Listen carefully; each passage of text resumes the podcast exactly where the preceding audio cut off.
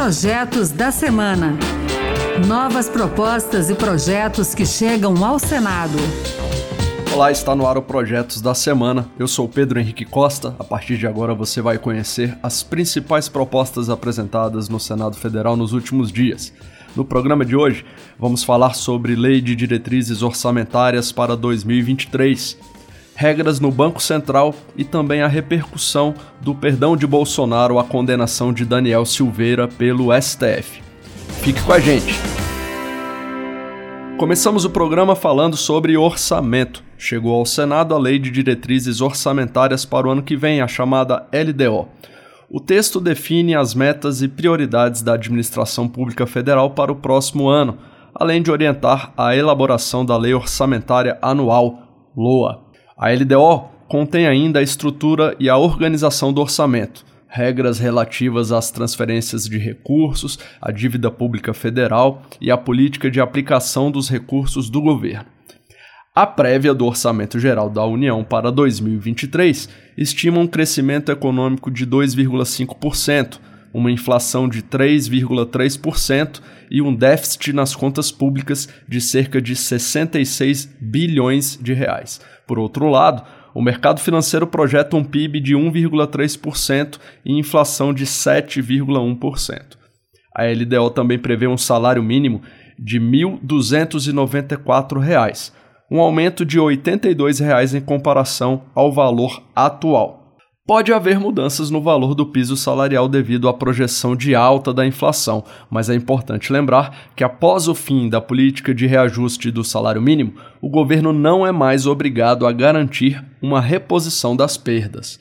O projeto da LDO reserva também 11,7 bilhões para o reajuste salarial do funcionalismo público. O governo sinalizou uma correção de 5% para todas as categorias. O vice-líder do governo, senador Marcos Rogério, do PL de Rondônia, destacou que a equipe econômica foi realista na elaboração da LDO, mas ele ponderou que caberá ao Congresso Nacional alterar o projeto definindo as prioridades do país. O governo mandou uma proposta de LDO com base na realidade econômica do Brasil. Não dá para fazer malabarismo nesse momento. Agora, é claro que o parlamento tem a possibilidade de discutir os números, verificar a realidade econômica do país, a evolução econômica do país e oferecer suas contribuições. Os líderes partidários da Câmara, dos Deputados e do Senado deverão indicar nos próximos dias os integrantes da Comissão Mista de Orçamento Somente após a instalação da CMO é que o colegiado vai poder analisar o projeto da LDO para então encaminhá-lo ao plenário do Congresso Nacional. Segundo a Constituição, a LDO precisa ser aprovada pelo Congresso antes do recesso parlamentar, que começa em 18 de julho. Ainda falando sobre economia, tem um projeto que altera regras para o Banco Central. Em 2021, foi aprovada pelo Congresso e entrou em vigor a lei que concede ao Banco Central autonomia em suas atividades. O ponto principal foi a implementação de mandatos fixos para a diretoria, numa tentativa de blindar a instituição de interferências políticas. Pensando nisso, o senador Rogério Carvalho, do PT de Sergipe, está propondo agora um projeto de lei complementar para estabelecer uma quarentena de 12 meses na entrada e na saída de ocupantes de cargos de direção do BC em relação à participação em empresas do sistema financeiro, principalmente em funções em que o BC exerce algum tipo de regulação. Rogério Carvalho argumenta que hoje a autonomia do banco representa maior comprometimento da instituição com as regras do mercado financeiro e menos influência política, o que, segundo o senador, pode distanciar a instituição da responsabilidade social em alguns casos. Nosso assunto agora é medida provisória. Só recordando, uma MP é editada pelo governo e já começa a valer, mas tem um prazo para ser analisada e votada pelo Congresso Nacional e assim continuar em vigor. Pois é, acabou de chegar ao Senado uma medida provisória que cria o programa Internet Brasil. Essa MP possibilita acesso gratuito à internet aos alunos da rede pública, já foi aprovada pela Câmara. O programa deve promover o acesso gratuito à internet em banda larga móvel aos alunos da educação básica matriculados na rede pública de ensino e integrantes de famílias inscritas no Cadastro Único para Programas Sociais do Governo Federal. Modificada na Câmara, a medida incluiu entre os beneficiários os alunos matriculados nas escolas das comunidades indígenas e quilombolas e nas escolas especiais sem fins lucrativos que atuam exclusivamente nessa modalidade. O senador veneziano Vital do Rego, do MDB da Paraíba, aponta dificuldades causadas aos alunos pela falta de acesso à internet. A emergência de saúde pública provocada pela pandemia alterou profundamente as atividades educacionais. Para mitigação dos efeitos da suspensão das aulas, as redes de ensino buscaram oferecer aulas remotas. O uso de novas tecnologias para a promoção da atividade educacional de forma satisfatória exigiria que alunos e professores tivessem acesso a equipamentos de informática e a conexão de internet em banda larga, que, contudo, não se revelou a realidade do nosso país. Outra medida provisória que chega ao Congresso tem o objetivo de agilizar os procedimentos de análise e concessão de benefícios do Instituto Nacional do Seguro Social, INSS. Entre as medidas está a dispensa da emissão de parecer conclusivo da Perícia Médica Federal para requerimentos de auxílio por incapacidade temporária. Isso é o antigo auxílio-doença a concessão poderá ser simplificada, incluindo a análise documental, feita com base em atestados e laudos médicos.